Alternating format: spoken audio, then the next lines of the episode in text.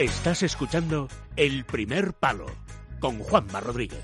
First I saw you standing in bed, eyes so wide beneath your head, coat worn blacker than the sun, shook your head like strummer strung. Stood like y que vi muy bien cuando dijo, no, yo me voy al Everest, es una, una médico.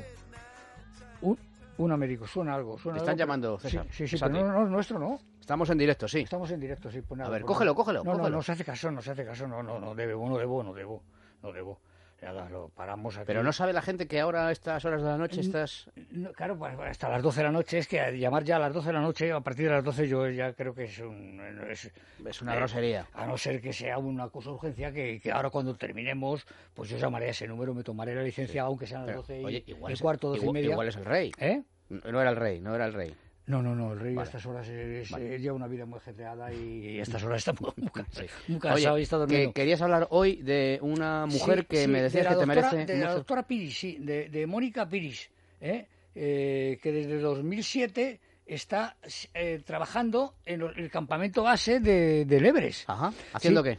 Pues, claro, yo la conozco, yo la conozco a, a Mónica, es una chica monísima, eh, se- digo monísima, que se dice vulgarmente, ¿no? Es una chica muy elegantita, muy mona, muy deportista, ha hecho grandes ascensiones. Sabes que hoy, hoy en día, hoy en día ese comentario que has hecho eh, podría pasar por un comentario machista. ¿Eres consciente de ello? Ya, sí, soy consciente y me arrepiento, ¿eh? Me arrepiento. ¿Lo, lo, lo borramos?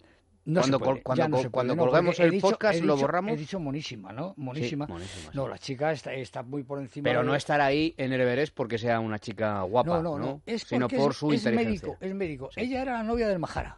El Mahara era un personaje también digno, ¿El Mahara? El Mahara. Digno de conocerse porque era el guarda del refugio Victory de los Galayos. Los Galayos están en Gredo. Los Galayos es uno de los grandes espectáculos de la naturaleza eh, de montañas es- española, ¿no? Y ella, eh, yo no me lo explico a veces, porque claro, el, el- el refugio el refugio de los Galayos era un refugio sin ningún tipo de... eh, De comodidad. No, no, no había ni, cua- No casaba, cuarto, no cuarto de baño, no, que va a haber cuarto de baño. Cuarto de baño te tenías que subir por unos canchales de rocas y que, ni, que en invierno estaban nevados y entonces si te caías, pues te, te, te, te- lesionabas.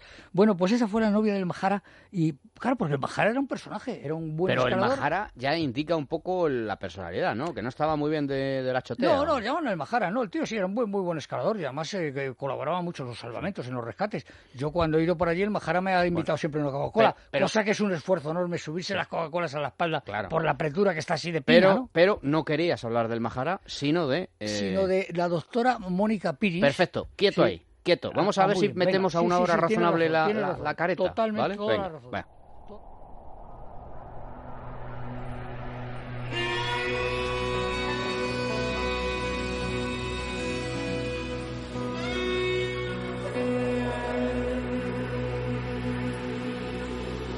K2. César Pérez de Tudela. Vamos con ello, César. Adelante. Sí, sí, sí. Eh, yo lo recuerdo porque además eh, yo tuve que dirigir un programa de, de, de Barclay- del Barclays, era un, banco que era eh, un programa de estos de, de eh, Benemérito, cimas, cimas solidarias, ¿no? En las que iban mucha gente. Y una de las actividades claves eh, tuve que dirigir una expedición al Turcal en la que 100 personas llegaron a la cumbre, que de, de golpe. Entre ellos el presidente, el Duque de la Torre, eh, Carlos Martínez de Campos, un personaje Presidente del banco. Presidente del banco, sí, presidente con cajeros, con todo el mundo. No, no, aquello, 100. Y entonces eh, ella vino de médico, la Ajá. doctora Piris, que era muy conveniente, de 100 personas que no son... Claro. Y, y conseguimos llegar, porque yo recuerdo que la gente se va quedando atrás, se va quedando atrás, se va desanimando, se va desanimando, como la subida de la vida, la subida de la montaña es una subida dura, dura, agreste, eh, en la que pues, tienes que ir con cuidado para no resbalarte. Yo situé a la ardilla, que entonces vivía a la ardilla, y a mi hijo Bruno, el alpinista, el profesor de esquí de Sierra Nevada, eh, que se viene conmigo ahora a las montañas balcánicas, precisamente. Mi, mi hijo mayor, eh, Bruno, los coloqué detrás. Y entonces ellos eh, iban cerrando a los que querían marcharse y decían, no, un poco más, sube, sube, los iban animando y llegamos 100 a la cumbre. Y la doctora Piris, la doctora Piris cogió una experiencia extraordinaria hasta que decidió, hasta que decidió irse, irse efectivamente a, a, a vivir, a trabajar, eh, contratada por esas agencias de, de- de alpinismo, Al Everest. Y- Pero ¿cuánto tiempo lleva ahí? bueno, ahora está en, estado en muchas montañas de 8.000, porque ¿Pero es- qué hace? es la médico que tiene más experiencia y mejores consejos puede dar a los que se les afecta la altura. Es decir, que es una experta en la aclimatación. Vamos, yo cuando tenía que subir yo esa montaña, que ella había subido ya, eh, el- el- esta montaña tan preciosa que ahora mismo que ahora mismo esta memoria que no es operativa que uno tiene, bueno, pues pues entonces me recomendó y me dijo, no, tú tienes esto, esto, esto, lo otro, no te conviene, eh, la, la empresa Alpenglove, Alpenglove, es la que la tiene contratada en inglés.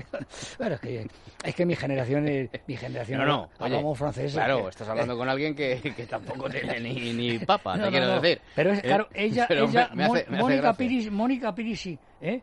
Porque, claro, ten en cuenta que los que pagan 100.000 euros tienen que beneficiarse de, de- de- todas las ventajas que, entre ellas se tiene a una doctora estupenda que les recomienda, les dice, les aconseja, ¿eh? tú tienes que beber tanto to- tanto tiempo, tienes que O sea, que tomar está eso. destinado en el Everest eh, solo Sí. eh, como especialista a la hora de aconsejar a la gente que va a la montaña Claro, claro. cómo aclimatarse a la altura y qué es lo que tiene que hacer, el, ¿no? el- ¿Eh? el- el- el oxígeno, sabes que es el embotellado, es el medicamento estrella en la zona de, de, eh, en el botiquín de la doctora Piris, eh, no cabe duda. Sí, pero eso Porque el mal de altura es frecuente. eso es y el edema ¿no? cerebral o el edema pulmonar eh, también son frecuentes en la montaña, los resfriados, cualquier infección respiratoria o gastrointestinal.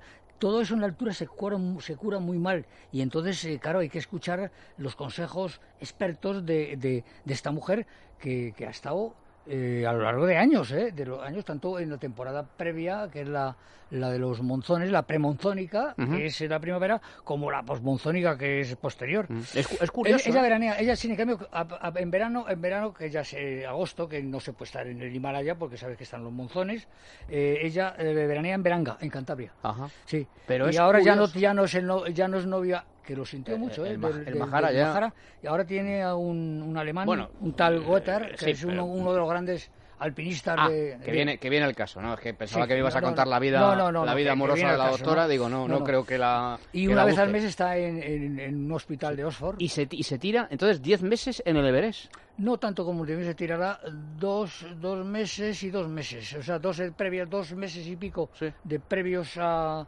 a- a agosto, a los monzones, y después de los monzones otros tantos. Y ha estado en las dos vertientes, en la vertiente nepalí, que es más afectuosa, eh, más soleada, como, el- como la orientación indica, y la otra es la vertiente tibetana, la vertiente chi- china, que es mucho más, sobre todo el campamento a base avanzado a 6.400 metros, son muchos metros para estar viviendo allí, ¿no?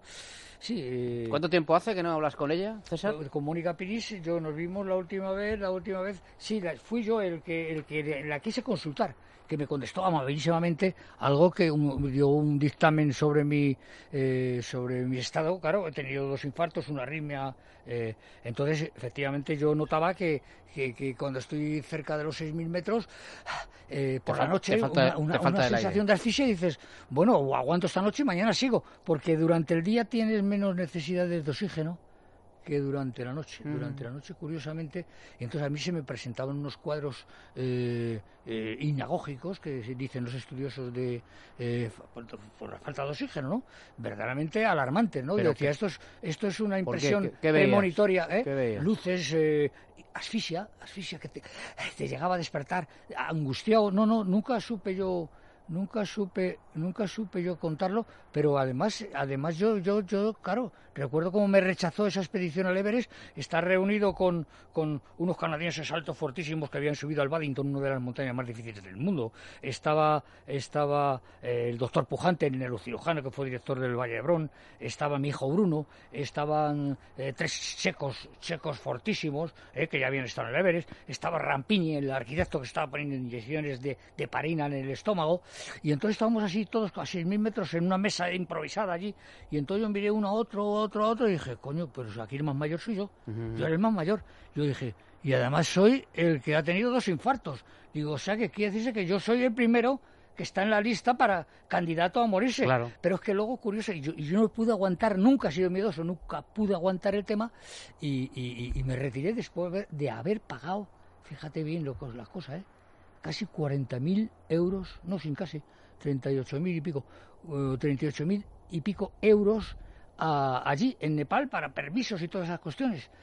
Menos mal que me los había dado unos laboratorios ilustres para que contara yo mis experiencias. 40.000 euros 40.000 euros en, po- de- en derechos. ¿eh? en sea- derechos y en, claro, y en, en un ayudante de un serpa, t- todo eso, Madre las mía, colchonetas en condiciones, los alimentos, sí, pero además no solo eso, sino que eran cuarenta y tantos mil euros que yo no los he visto juntos, pero sin embargo los di juntos cuando los entregué allí, porque era el, eh, como yo tenía como compromiso, eso sí, ¿eh? eso son mis cinco conferencias, cinco conferencias tenía Pero que ¿y dar. si no subiste? ¿Te, te- te devolvieron el dinero? No. no, no, no, no, no. ¿Y tú, y tú lo, tu- lo tuviste que devolver? Yo, te- yo el dinero lo entregué y ya lo que se da no se quita, claro, no, no, yo el que me retiré fui yo, no, los otros querían seguir cumpliendo el contrato y ahí no se devolvía nada. No, hombre, yo di las conferencias, claro, di las conferencias igualmente porque ten- tiene uno ya tanta vida atrás eh, de, de, de- de vivencias, una vida de vivencias, de momentos extremos, de momentos curiosos, de, de- de momentos gloriosos, eh, de momentos angustiosos y trágicos, eh, porque la vida es una mezcolanza de todas estas situaciones. Sí, y entonces yo, claro, eh, eh, la, la, la, la requería la doctora a la doctora Piris para que me explicara cuál era mi situación. Me dijo nada, nada, no, no, no insistas, no insistas porque no, No- tiene, no subas. no tiene arreglo, no subas, no. No subas. Lo, lo basaba, lo, lo documentaba también, ¿no? Eh, todas las micro microcélulas como, como no reciben el oxígeno, Claro, sobre todo por la noche. claro, claro. Es decir, lo, lo- No sabía yo que por la noche... eh, Sí. Claro, la- porque es necesitas curioso- más, más, más oxígeno. Claro, yo por eso a veces decía yo, pues yo me llevo aire acondicionado en esos aparatos que hay que tomarlos, pero no, no, hay que, hay que, tendría que llevar oxígeno. Claro. No, y ya no eso, no- ya no tiene, ya no tiene, ya no tiene gracia el tema, ¿no? Sí. Muy bien. y- yo he dicho, pues, ¿Cómo fue? iré Ay, a, otro- ay, iré a se me- otras montañas. ¿Cómo fue, otras cómo, fue, ¿Cómo fue el homenaje en desnivel? ¿Bien? Sí, mu- estuvo muy bien, fueron muy galantes, hay que reconocerlo. Eh, a mí todo lo que me viene a través de, a través de, de- de- del, del caballo Bernat, de, este, este picot que bueno, que ya explicaremos otro día lo que es el caballo Bernat, porque es, es, es, es como un como un falo, ¿no? Como un falo que se levanta en, en los alrededores ¿Como de- un de- falo? Como un falo, sí, es curioso, sí. Empleo, perdón, empleo yo estos términos que no, se No, debe... pues es que no puedes de- describirlo de otro modo. Claro, claro, es que es un monolito hacia arriba, ¿no? Y lo llamaban de otra forma. Claro, lo llamaban, a lo mejor se puede decir, el, ca- el carail, el carail Bernat. El Carail Bernat. El- es decir, podríamos decir el, el, el, pene, el pene de San Bernat, claro. De, Sí, de- pene, de- eso es de lo que es, es un falo, pe- es un pene, claro, ¿no? Exactamente, porque claro, los labriegos, los que vivían en derredor, vivían en Montserrat y vivían en la pared de les diables, la pared de patriarcas, Fíjate y aquí que- venían que- el caballo Bernat. Fíjate que- caballo Bernat, que- es, podríamos decir, dulcificar ¿Quién- el nombre, quién- quién- para no decir, para no decir, claro, el, César, el, ¿quién- el- el pene, el Tú, pene de... Fíjate, ¿quién me iba a decir a mí que el primer día que eh, entro en la Facultad de Sí. Ciencias de la Información en San Pablo CEU, Sí. que por cierto fue compañero mío los cinco años, ¿eh? Víctor Arribas, los ¿Sí? cinco años Víctor Arribas y yo fuimos compañeros, no nos separamos ni un minuto. ¿Quién me iba a decir a mí? Yo terminé la carrera en el 88.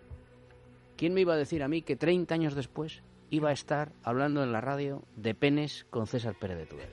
Curioso. No, yo me... Yo, ¿Tú crees yo- que mi Yo carrera me resisto mucho a emplear ¿Ha tocado fondo quizás? No, no, tú, eh, tú estás en un momento glorioso, indiscutible, claro, Bueno. en la que te agradezco la paciencia que tienes con este veterano, Nada, al este contrario. veterano Es explorador. para, es para esta que casa sí, que me han un hecho- honor. me han hecho Y un todo el mundo me dice, enhorabuena, el mejor César Pérez de Tudela. No, Isabel no, González no. el otro día me dice, de verdad, qué personaje. No, No, no, lo no. entiendo, pero realmente tu sección tiene éxito, César. El jueves que viene más, ¿te parece? Pues será un honor, será un honor, Venga, claro. gracias. Muchas gracias a ti.